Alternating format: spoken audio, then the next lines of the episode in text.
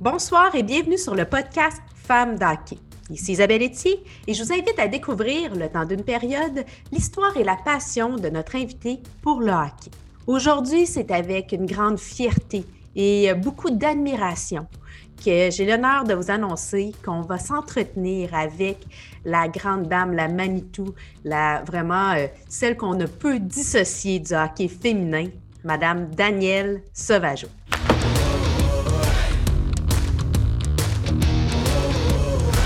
Se retrouve aujourd'hui avec, pour moi, euh, la coach euh, des temps modernes, vraiment, celle qu'on ne peut dissocier du hockey féminin, Danielle Sauvageau. Danielle, merci d'être femme de hockey. Bien, ça me fait plaisir. Merci à toi. C'est vraiment, euh, j'ai l'impression qu'on va avoir une belle demi-heure ensemble. Il y a tellement de choses qu'on pourrait parler. tout le monde te connaît, mais je vais quand même prendre un petit moment pour rappeler que tu as sept, sept championnats du monde. tu as participé à six. En fait, c'est sept olympiques, que je comprends six en tant qu'entraîneur, DG, conseillère, mentor ou coach, mais tu en as un aussi comme euh, policière avec la GRC. Euh, tu as euh, tu as comme une philosophie de développer les athlètes de la prochaine génération, que ce soit développé par les coachs, par les athlètes. Tu as maintenant de ton beau projet, le Centre de performance 2102, pour honorer le passé et bâtir le futur. Comment a commencé ta, ton histoire avec le hockey? Ben, peut-être comme, euh, comme plusieurs euh, de ma génération, euh, le, samedi soir, c'était la soirée du hockey. C'était le moment où on se retrouvait en famille autour d'un but commun, en fait, c'est de voir le Canadien gagner son match de hockey. Et puis, euh, c'est un, un, peu ça, hein, la Ligue du Vieux-Poil. Moi, mon père se rappelle d'avoir euh, écouté des matchs de hockey parce qu'il euh, n'était pas encore à la télévision. Et j'étais à la soirée du hockey lorsqu'on a fêté, en fait, les 50 ans de la soirée du hockey. Et, et, j'en parle, j'en ai des frissons parce que mon père m'avait dit cette journée-là, il dit, ben moi, je me rappelle de ce premier match-là.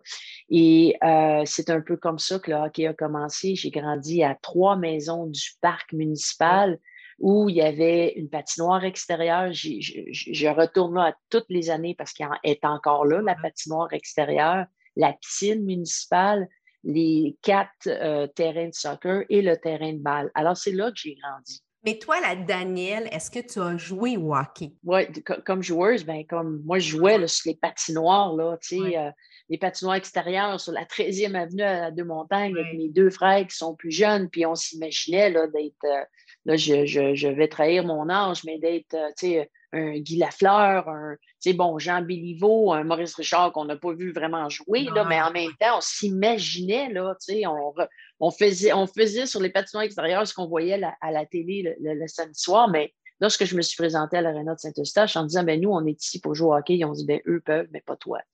Alors, oui, j'ai joué, mais jamais du hockey organisé. Ou lorsque j'ai joué du hockey organisé un petit peu plus tard, ben, c'était pas au niveau, évidemment, qu'on le connaît. Alors, pour moi, lorsque j'ai dit, ben, qu'est-ce que. de toute façon, je, les garde ici à l'aréna, je suis bien de faire quelque chose. Puis on dit, ben, tu vois les bouteilles d'eau, amène-les au banc.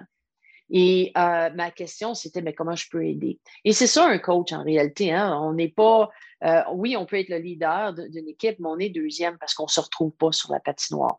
Alors, j'ai appris très, très jeune à faire faire, euh, à vivre mes passions à travers, à travers les gens. Puis moi, ma mère, c'est un enfant unique. Elle a perdu sa mère à, à, l'âge de, de, 5 ans dans un accident d'auto. Elle, elle, était présente à ce moment-là et, et dans le fond, ça ne l'a pas empêché à offrir euh, ce qu'une mère peut offrir. Alors pour moi, cette passion du coaching, cette passion de faire faire, la passion de travailler avec des jeunes policiers à, à, justement les développer, ben ça fait partie peut-être de moi. Puis peut-être que, tu sais, on dit souvent, il faut se retrouver là où on doit être. Ben, j'ai accepté ça toute ma vie, puis c'est comme ça que j'ai grandi à l'intérieur du hockey. Ça me fait penser à ton leitmotiv ou ta façon, tu dis, de transformer ses peurs en succès. Et c'est ce que tu as fait. Euh, justement au moment où ce que vous avez remporté la première médaille d'or euh, pour euh, l'équipe canadienne au hockey en 2002 d'ailleurs. J'aimerais ça qu'on en parle un peu justement parce qu'il faut parler de tout le parcours du hockey féminin, il faut parler de toute la place que ça a pris maintenant. Et je pense que J'aimerais ça que tu nous racontes un peu ce moment-là parce que c'est important de le rappeler. Mais ben, si, si, tu veux, je te parle de ce moment-là. Je veux juste un petit peu revenir en arrière pour te permettre, là, euh, en fait, de, le prendre dans son contexte. Bon, mais il y avait environ 5000 femmes qui jouaient au hockey en 90. Aujourd'hui, 100 000. Et à travers de ce parcours-là, oui, on a eu les premiers euh, Jeux olympiques en 98 remportés par les États-Unis. Et à ce moment-là, le Canada n'avait pas perdu un seul match sur la scène internationale. Alors, ce qu'on a appris de 1998, c'était que même si on a gagné, on est belle, on est fine, mais le match se joue ici et maintenant. Alors, on s'était dit, on a juste à faire ce qu'on a fait hier et on, va gagner la première médaille d'or.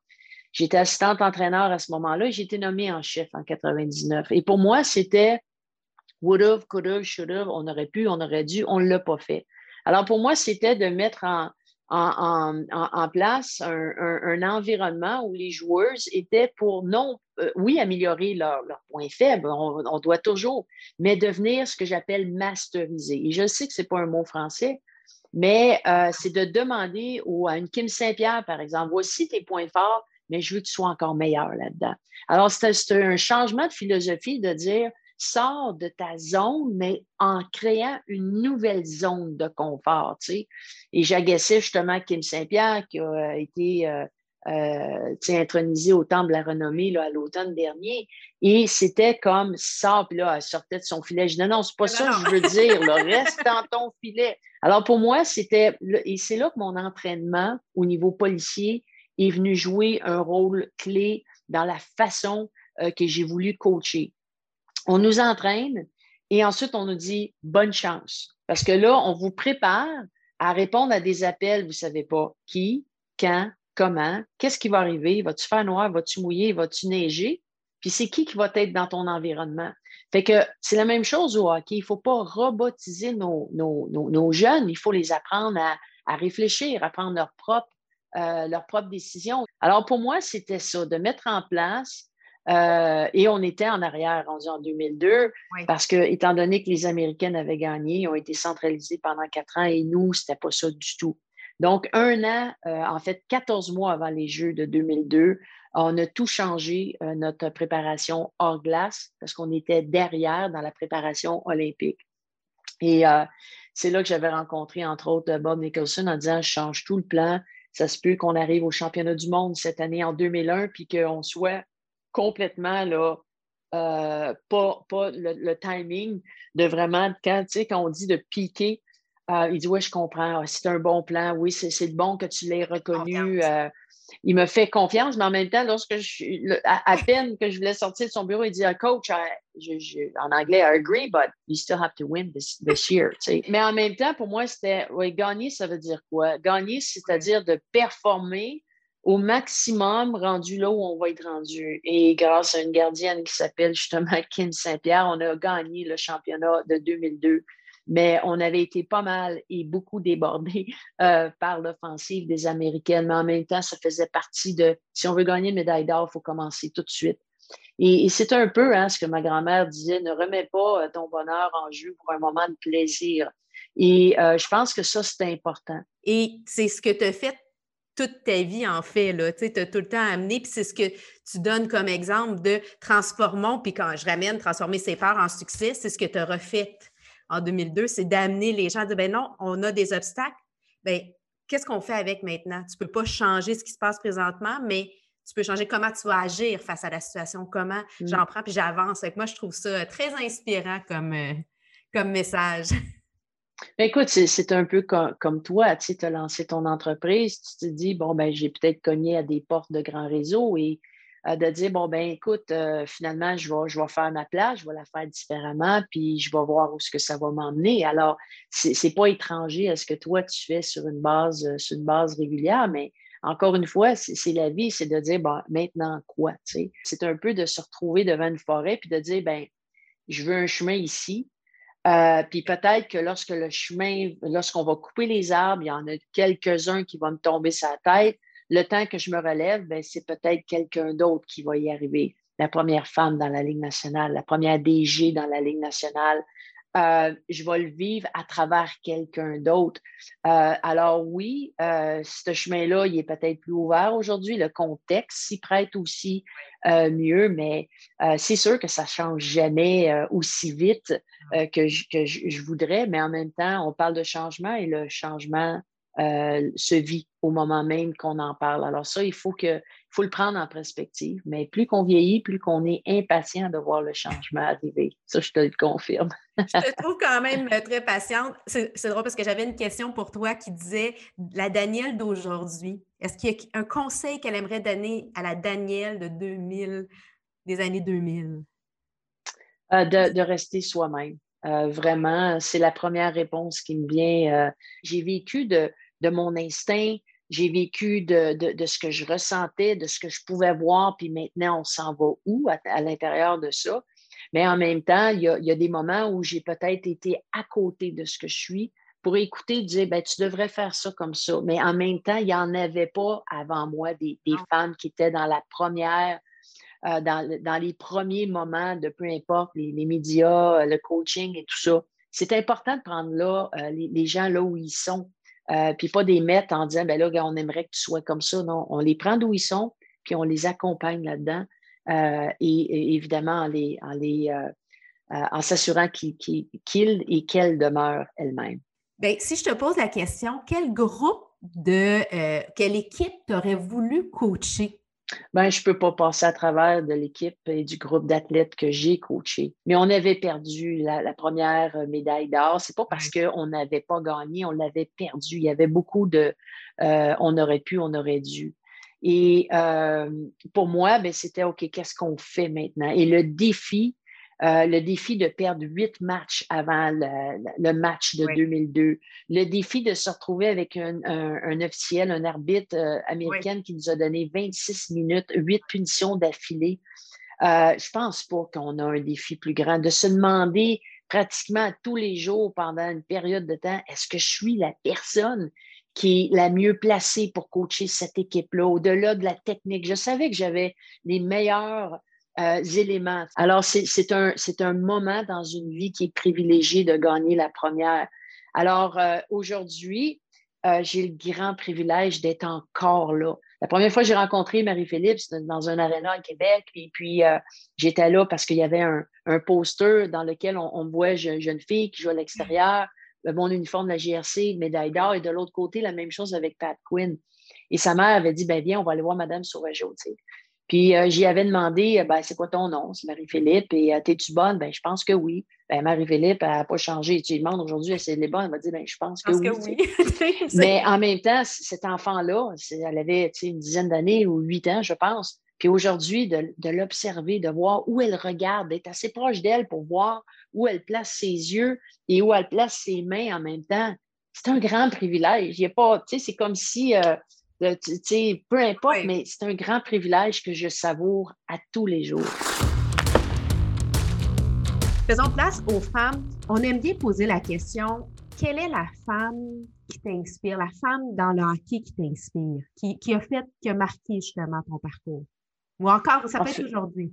Oui, c'est plus aujourd'hui lorsque je regarde en, amont parce que avant moi, je pensais je pensais que j'étais seule au monde qui coachait. Là, la, la seule au monde, quand je me suis présentée à des niveaux, on disait Ah, t'es-tu administrative? Non, je suis coach comme toi. ah ben non, ça se peut pas.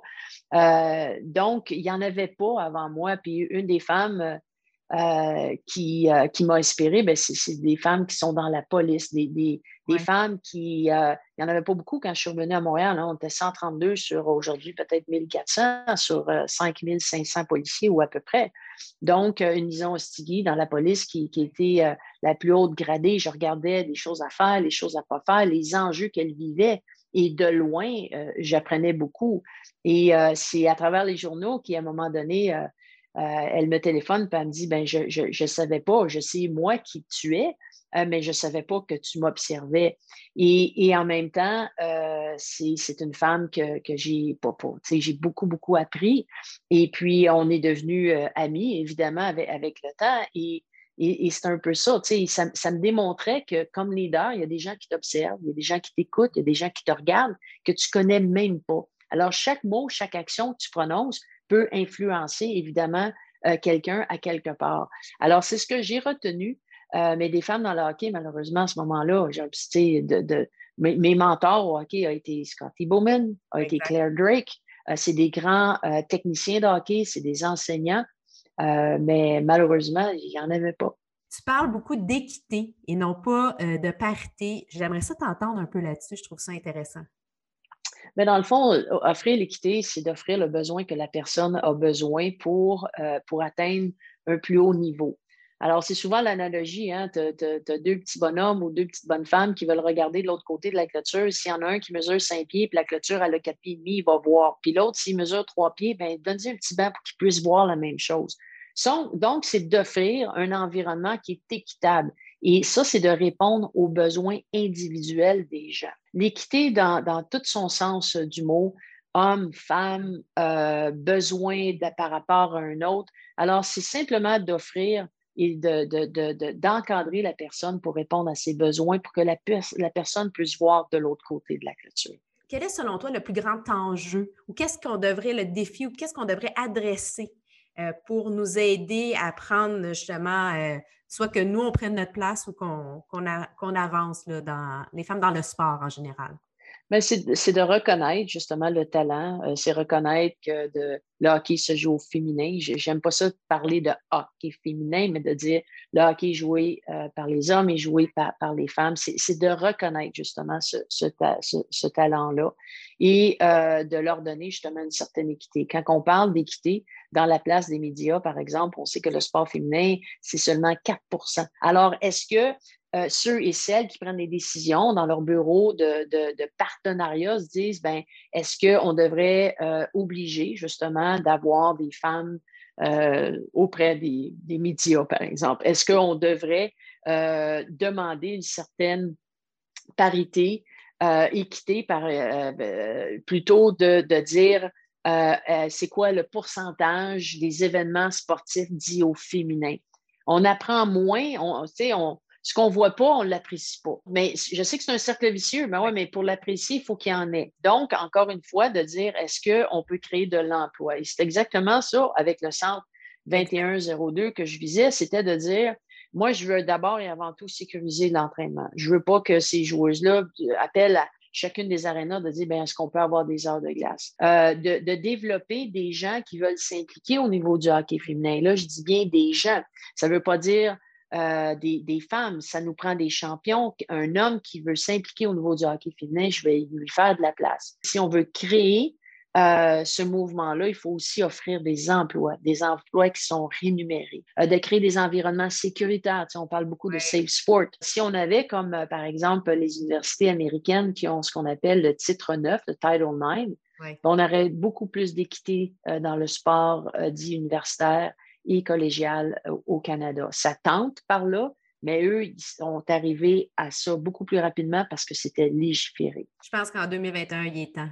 Je pense qu'on est rendu dans l'ère des changements puis de données, justement. Puis, tu sais, quand on dit que 40% euh, du sport est euh, fait à travers, tu sais, il y, a des filles dans le sport, c'est 40% des athlètes qui sont là. Mais la couverture, tu sais, on est à 4% comme tu dis. Écoute, il y a, de quoi faire au niveau euh, médiatique, il y a de quoi faire en tant que société euh, chacun peut faire la différence, puis ça part à chacun de nous. Je pour euh, paraphraser Kennedy, tu ne te demandes pas ce que le pays peut faire pour toi, mais toi, ce que tu peux faire pour le mm. pays. Mais je pense qu'on est rendu à l'étape de dire qu'est-ce qu'on peut faire chacun de nous en tant qu'individu pour pouvoir laisser la place et faire de la place et célébrer mm. la place de chacun dans, dans ces sports-là.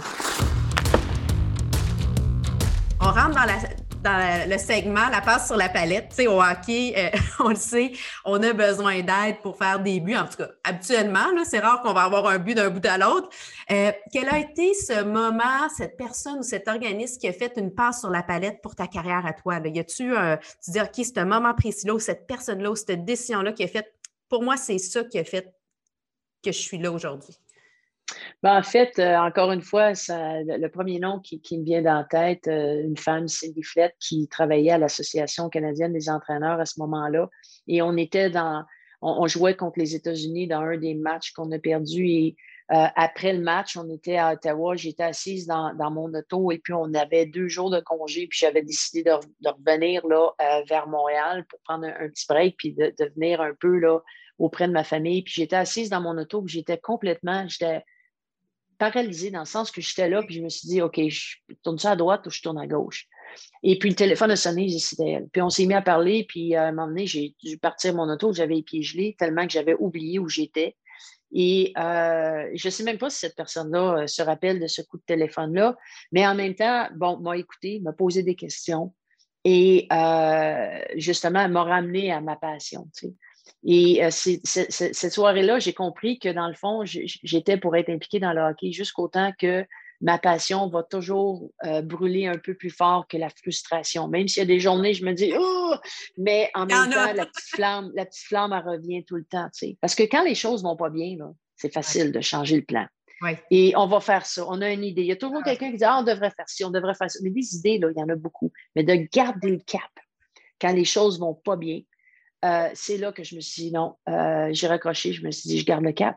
Je garde le cap parce qu'on est peut-être, encore une fois, juste à, un petit pas de réussir. Maintenant, je te donne l'occasion de faire une passe sur la palette à un organisme ou à une personne.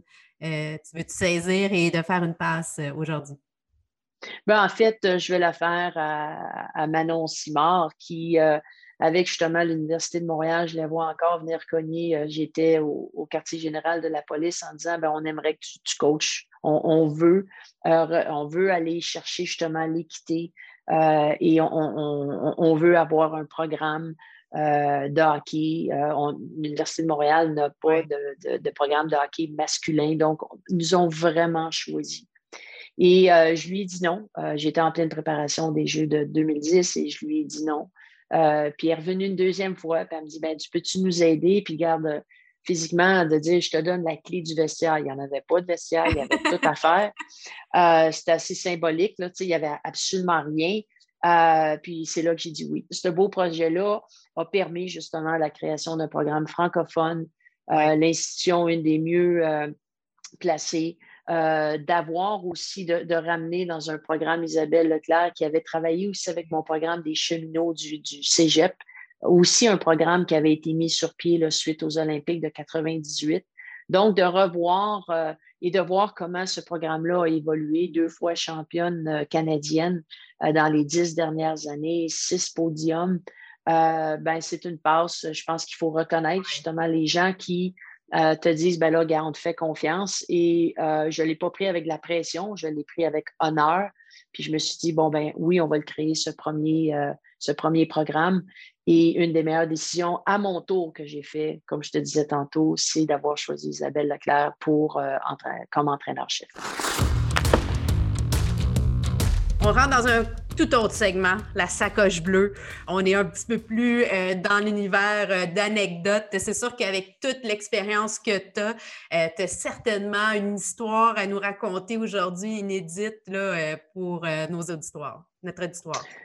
Encore là, la, première anecdote qui vient dans la tête, c'est qu'on était dans une, dans une rencontre avec Pat Quinn, qui est décédé aujourd'hui, qui était l'entraîneur-chef de euh, de, l'équipe des hommes. Puis à un moment donné, il me posait la question justement sur, euh, sur qui qui était pour être de retour. Puis j'y avais donné ma planification, à savoir, ben voici qui tu connais, puis qui tu connais pas. Puis euh, là, ici, ben, il y en a trois qui vont peut-être revenir après, mais ils ont dit, mais pourquoi tu ne les reprends pas? Ben, c'est parce qu'elles vont avoir un enfant. Puis là, je vois encore son visage en disant, ben ça, c'est quelque chose que moi, je n'ai jamais vécu. Ben, et, si on retourne en arrière, même les joueurs professionnels, euh, il y en a combien de cette époque-là qui n'ont même pas vu leur enfant naître ou qui étaient là trois, quatre, cinq jours après? Parce que ça jouait au hockey puis tu n'allais pas chez toi, même si tu avais un enfant euh, qui, euh, qui naissait. La deuxième anecdote, lorsqu'on a présenté en prévision des Jeux de 2002, on a présenté les, deux leaders des programmes et bon, moi, j'étais directrice générale, entraîneur-chef de mon programme.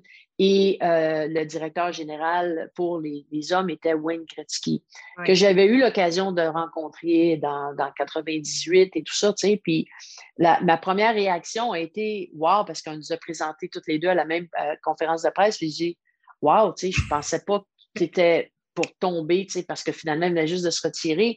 Puis je pensais pas que tu deviendrais coach aussi rapidement, tu sais. Puis il dit non, non, non, non. Il dit, moi, je suis directeur général, tu sais. Puis ça a sorti tout seul, mais j'ai dit, ah, c'est une autre preuve que ça prend toujours deux gars pour faire la job d'une femme. parce que toi, tu as engagé un coach, non seulement un, mais plusieurs. Mais ça sortit tout seul. Puis là, il m'a regardé, puis il ne savait pas. Là, je me suis dit, oh boy, il va, me trouver comment, tu sais.